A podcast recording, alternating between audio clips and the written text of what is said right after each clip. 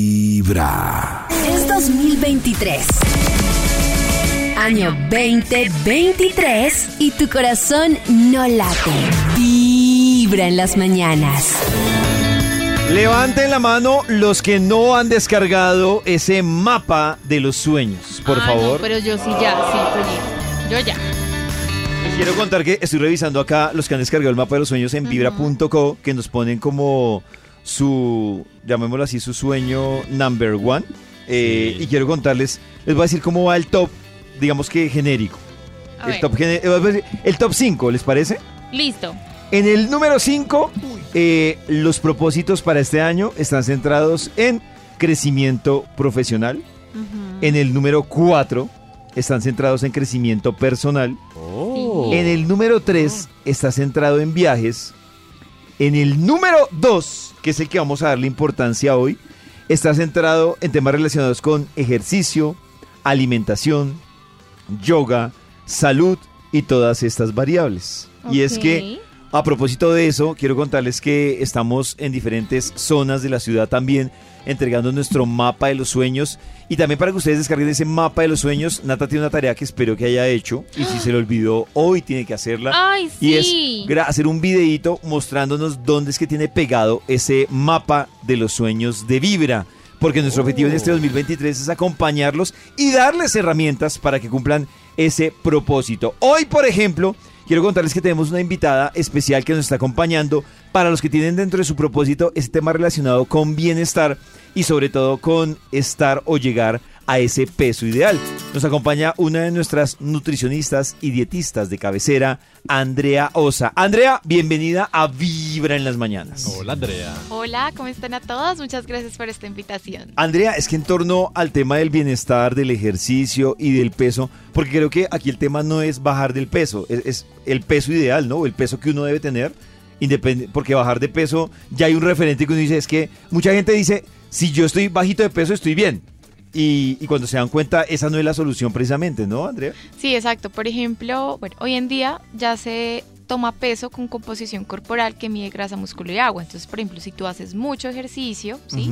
Entonces, probablemente si tú mides como 1,70 y dices peso 100, dijo, bueno, tengo que llegar a probablemente 70. Probablemente no, porque si tienes mucha masa muscular, nunca vas a llegar a ese peso. Entonces, más que eso es hablar un peso adecuado de acuerdo pues a tus objetivos, a tu ejercicio y a tu composición corporal. A propósito de esto, Andrea, ¿cuál es, tú podrías decirnos cuál es, digamos que el porcentaje de ejercicio y nutrición que uno debe manejar? Porque mucha gente se concentra en que todo está en el ejercicio, pero tragan como vacas.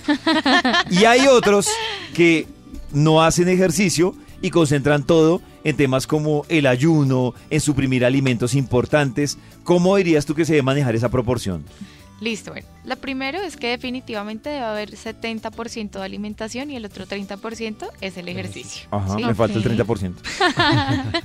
Sí, porque igual no te sirve de nada tú allá volverte Arnold y matarte en el gimnasio, pero si sales y comes súper mal y todo el día mal, entonces pues no vas Claro, a no servir está de haciendo nada. nada. Yo. Entonces vas a decir, no, pues para qué sigo haciendo ejercicio, porque realmente la alimentación es súper complementario.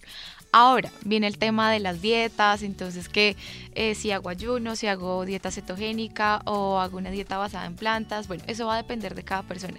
Los ayunos no es para todo el mundo, igual casi todos hacemos ayunos, ¿no? La última hora que comemos a veces tipo 8, a veces volvemos a comer al otro día hasta las 8 de la mañana. ¿Sí? Digamos que ya tenemos una ventana. Ahí hay de- 12 horas. Ahí hay 12 horas, ¿sí? Digamos que podemos hacer 14, 16, pero lo más importante es cómo rompemos el ayuno. Si ustedes lo rompen con Mm. un café y un croissant, que es lo que hace Claro. todo el mundo, ahí ya no sirve de nada tampoco Ah. hacer ayuno. Ah, O- con Y una arepa de huevo, con una arepa de huevo. Exacto. No, no, no. Mal. arepita es mejor. O, por ejemplo, con la barrita de cereal, que por ahí veo. ¡Ay! Mal. O sea, Mal. eso está mal. Exactamente. Mm. Entonces, con ese tipo de cosas no debemos romper nunca el ayuno. ¿Con qué se debe romper? Entonces, por ejemplo, lo, lo primero que deben ingresar a nuestra boca es o proteína o vegetales, que sería Tinto. el ideal. O sea, un huevito un huevito, por ejemplo, ¿sí? Un café negro, por ejemplo, eh, no nos saca del ayuno, entonces si ustedes quieren tomarse de bebida un café negro, está perfecto. O sea, que usted está de acuerdo con, con el tema, digamos que yo en lo que, en lo que he leído, pero quiero que tú me confirmes. Claro, lo de la proteína o lo del huevito que dice Nata está muy ligado a meterle primero, digamos que sal al cuerpo, pa, o no necesariamente tiene que ser un tema de sal, sino puntualmente proteína, como se entienda. Porque si es vegetal, pues uno no, no- no está metiéndole propiamente sal, ¿o sí? Sí, porque por ejemplo si tomas un suplemento de proteína, pues esos no son salados, son dulces, o Sí. sea, pues porque tiene algún stevia, algún edulcorante, Ajá. ¿sí? Entonces digamos que no es que se vaya por el lado de sal, porque si, bueno, le metes vegetales y es el, el smoothie que te hiciste, el batido verde, pues Sí. no, no, no importa. Pero sí lo más importante es que no lo rompas es de pronto con fruta, que es lo que usualmente todos hacemos. O jugo. Ah. O un jugo de naranja. Que, que sea uno de la América dice, ¡ay, un juguito! Eso es lo más nutritivo que hay para arrancar el día. No, Pero, no. pero uno se come los huevos con el jugo de naranja. ¿No? Sí, pero el orden importa. Entonces lo El primero, orden. lo ideal es que primero te comas la proteína. O sea, el huevo, Exacto. si uno, el pan, no pasa nada. O la arepa. Y después dejas al final la arepa o, o el, El o el huevo pan solo. porque es el carbohidrato, exactamente. mal. Pero lo ideal es que si los jugos no deberíamos tomar, sino Claro, comernos la fruta La entera. fruta. Ah, André, ¿tú qué piensas Pero- de qué Maxito? Pregunta Max No, no, yo. ¿Y la comida siguiente a qué horas puede ser? O sea, empanadita. Al las 11, almuerzo. Empanadita no, Maxi. Medias mañanas, ¿a qué hora? Eso. Miren, eso va a depender de muchas cosas. ¿Verdad que Hoy sí? ya está muy evaluado, si hacemos cinco, si hacemos tres comidas, depende de cada persona. Pero más o menos una persona puede estar comiendo cada dos o tres horas, que es el tiempo que tu cuerpo te pide algo de comer. Si no, pues si desayuna, almuerza ni cena, está perfecto, ¿sí? Entonces, y la cena, pues tampoco que sea tan tarde, ¿sí? Que eso es lo otro. Que hay gente que cena 9, 10 de la noche, Yo fatal. pero entonces nuestro frisoles. cuerpo también trabaja con algo que es nuestro reloj biológico y cuando se activa la melatonina, que es apenas se pone la puesta del sol, ahí es donde ya deberíamos dejar de comer. Porque que es si no, difícil. empiezan a tener problemas para dormir, ¿no? También, sí, y pues en la noche, por ejemplo, hay muchos procesos que se dan, entonces por eso también se da la diabetes, el sobrepeso. Entonces lo ideal que si pudiéramos comer entre más temprano, muchísimo Mejor. mejor. Más temprano, Andreas, por ejemplo, eh, ¿cuántas horas antes de yo ya pues, tener la intención de, de dormirme? Dos horas antes. Dos horas antes. O sea, si me voy a echar ya a dormir a las nueve, a las siete ya...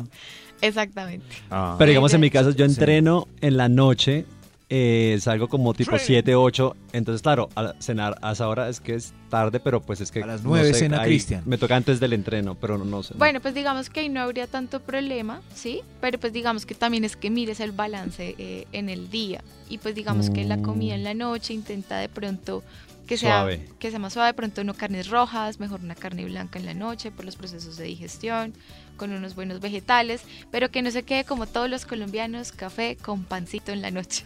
Andrea, yo he visto No, no, no. que en esta nueva onda, sobre todo en el último año, dos años en las redes sociales, todo el mundo salió experto para todo. O sea, todo el mundo es experto eh, en nutrición y me preocupa, por ¿A ejemplo, quién le eh, sí. Y hay dos temas que yo he visto muy fuerte en las redes, con discusiones y todo, pero yo quiero que tú me des tu punto de vista desde, desde el tema nutricional ya profesional. Y es uno, es esa dualidad que hay con el tema del ayuno intermitente. Entonces ahora todo el mundo habla del ayuno intermitente, pero también que tú mencionabas hace un rato era la dieta cetogénica, que además me parece pues peligrosa porque también he visto como muchos, claro, no sé cuál funciona, lo del ayuno intermitente también creo que puede tener sus implicaciones, pero es que hay gente que lo hace como a ojímetro y no asesorado. ¿Qué piensas tú como nutricionista de estas dos cosas, de la, del ayuno intermitente y la dieta cetogénica? Bueno, digamos que, eh, bueno, el ayuno como tal no es una dieta, sino es un estilo de vida. Entonces la gente, ahora han, han salido muchos estudios, entonces dicen, bueno, la mejor forma de bajar de peso es hacer ayunos, ¿sí? Los ayunos deben estar guiados, porque pues Claro. digamos que si tú tienes un requerimiento y comes menos de lo que debes comer, pues eso hace que también te estanques, como, oiga, pero hago ayuno, dejo de comer, Lo que dicen me descompensé. Sí, tengo dolor de cabeza, tengo ansiedad, estoy de mal genio, sí, pero pues es que si en la ventana que estás haciendo no comes lo que necesitas, pues tampoco. Grave. Exactamente. Claro. Los ayunos no son para todo el mundo, por ejemplo, mujeres embarazadas, con lactancia, personas con mucha ansiedad eh, o personas con trastornos de la conducta alimentaria no deberían hacer ayuno. Hormonales, ¿no? También. Exactamente, entonces eso debería ser guiado. Y por hambre, yo por hambre, no puedo hacer ayuno por hambre. Porque es que no, no estoy pasando nada, pero por Ah, hambre. ansiedad. No lo logro. Ansiedad. No, yo- yo que Problema es de ansiedad también. Exactamente. Y hay personas que hacen la combinación de ayuno con dieta cetogénica, ¿sí? Hoy en día está muy de moda la dieta cetogénica, pero Sí, pues realmente... bombo, pero- eh, André, ¿qué es esa dieta? Yo no la conozco. Sí, que- ni idea. Mejor ¿Qué que es la conozca, no mentira. ¿Qué, qué es, Andrea? ¿Para qué? Listo. Es una dieta que es muy baja en carbohidratos y estamos hablando que es casi el 5% de tu requerimiento diario. O sea, por ejemplo, si ustedes se comieron eh, unas espinacas con media zanahoria, cuatro fresas, ya, ahí quedó el requerimiento de, de carbohidratos que necesitan durante el día. Ya me dio hambre. Entonces no pueden comer ningún tipo de carbohidratos, ni panes, ni tostadas, ni galletas. Pero hoy en día han sacado muchos alimentos, pan de almendras, que arepita de almendras, ¿sí? Digamos que reemplaza como como ese carbohidrato. Pero resulta que estos planes solo están hechos para pacientes, por ejemplo, con, eh, digamos que problemas a nivel cerebral. Entonces de ahí es donde se han visto muchos beneficios de este plan de alimentación o se utiliza ya como estrategia alimentaria para pacientes que tienen algún problema metabólico y solo se utiliza por periodos de tiempo muy cortos. Que sí permiten como más las grasas, ¿no? Son como más abiertos a. Y son a las altas en grasas, ¿sí? Pero no gra- grasa- grasitas saludables, ¿no? Pero entonces Yo esto pregunto- nació como una dieta específica, o sea, como para, no Sí. como para una dieta que todo el mundo puede hacer, sino como para un target o un público específico que está padeciendo ciertas ci- circunstancias de salud, ¿no? Correctamente. sí. Yo creo que Cris lo dice muy bien y ahí me corrige, Andrea, y es el tema de dietas que arrancaron para unos planes específicos para personas específicas, cómo las generalizan para todo el mundo, ¿no? Exactamente, sí, ¿no? Y además Sí, que sí. Es, es un plan insostenible en el tiempo, o sea, Sí, claro. como no comer grasas todo el tiempo, pues también puede implicar hígado graso, aumento del colesterol malo, entonces pues por eso es muy importante que si esto lo van a hacer, siempre lo hagan guiado por un profesional. Pregunta Max Milford que come bandeja paisa a las 8 de la noche. Qué rico. Exacto, sí. Tiene toda la razón. es que hay un dicho muy popular que alguien que se come chicharrón dice, mañana lo, mañana lo trabajo en el gimnasio. Eso, eso sí es verdad. O sea, yo la embarro de con un chicharrón y mañana me exagero. bueno, listo. Acá hay muchas cosas, ¿no? Obviamente digamos que la alimentación se trata de disfrutar, ¿sí? En Colombia tenemos muchas comidas muy autóctonas, ricas, ¿sí? Digamos que si ustedes hacen un balance y ustedes dicen, bueno, de los siete días de la semana, ¿cuántas comidas no hacemos? ¿50 más o menos? Si esas 50, una es diferente, ok, listo, disfrútatela. Pero tampoco el otro día te restrinjas, no te mates en el gimnasio. Vuelves a tu rutina Yeah. normal, Normal. otra vez. Andrea, si yo te pregunto como tres punticos para tener en cuenta o que deben tener en cuenta las personas que tienen para este año su propósito de, digamos que más que bajar de peso, de tener una alimentación sana, ¿cuáles podrían ser tus tres tipsitos Listo. para esos que tienen ese propósito? Primero, quitar mentalidad de dieta, ¿sí? Empezar poco a poco, ¿sí? Entonces, por ejemplo, tú no haces ejercicio. Entonces dices, "Bueno, Eh, me, me está hablando a mí. Sí, Pollito, David con no nombre. ejercicio. Se le nota. David pues. Rodríguez, tú no haces ejercicio. Sí. ¿Se me nota? ¿Se me nota en la mirada? dices, bueno, empecemos poco a poco. Voy a empezar al menos tres veces por semana a hacer ejercicio. Pequeños Cardio. cambios. Sí. Debes hacer de las dos. Nunca debes hacer solo cardio porque se te pierde el músculo. Entonces te vuelves todo fofito y después vuelves y reganas peso rápidamente. Hay que hacer de las dos. Ah, O sea, es, eh, como lo que llaman el yoyo, ¿no? Que termina, termina la dieta o el ejercicio y vuelve y se engorda. Algo así, ¿sí? Porque no tienes buena masa muscular para Claro. volver a, a metabolizar y que te ayude a quemar grasa. Los flacos somos unos gordos en pausa. Entonces, empezar por cosas que sabes que has dejado de hacer el ejercicio. No todos los días dices, bueno, eh, 20 minutos, 30 minutos, tres veces por semana. Pasito Eso pasito. uno. El tema de vegetales y frutas. La Organización Mundial de la Salud dice que al día deberíamos comer 5 entre 3 de frutas y 2 de verduras, ¿sí? Mm. Entonces dices, bueno, al menos me voy a comer un- todos los días una porción de fruta y una muy buena porción de vegetales en, en mi plato, ¿sí? Que Mm. no solamente sea de blancos y café, sino que sea ese arco iris que De uno... Ah, ya. que uno de, de busca. vegetales. Exactamente, ¿sí? Entonces eso es lo otro. Y lo otro es disminuir la cantidad de alimentos eh, industrializados, digamos que... Procesados, salchichas, jamones. Exactamente. Blancos y cafés. Entonces, Por eso es que la bandeja paisa se ve tan atractiva, porque es un arcoíris de color. Hay rosados, hay cafés oscuros, Cafés, hay ¿Qué debe verdes. reducir eso? rojo del chorizo, negro de la Exactamente. morcilla. Ah, bueno. Andrea, te iba a preguntar si alguien quiere seguirte, una consulta, una cita, algo más detallado, porque además esto termina siendo muy personalizado, ¿no? O sea, tal vez lo que a mí me sirve Claro, puede que a Nata claro. o a Cristian no le sirva, o lo que a Max le sirve puede que a, a otra no. Entonces, si alguien quiere algo más personalizado, ¿dónde te ubica, te contacta, te sigue? Claro que sí, bueno, en redes sociales me pueden seguir en andreaosa.nutrición o mitiva.bienestar o se pueden comunicar al 312-590-7243. Andrea, gracias por colaborarnos en este propósito de tener una alimentación más saludable para este 2023. No, a ustedes muchas gracias y espero que se sigan llenando de mucho bienestar y mucha salud. Gracias, Andrea.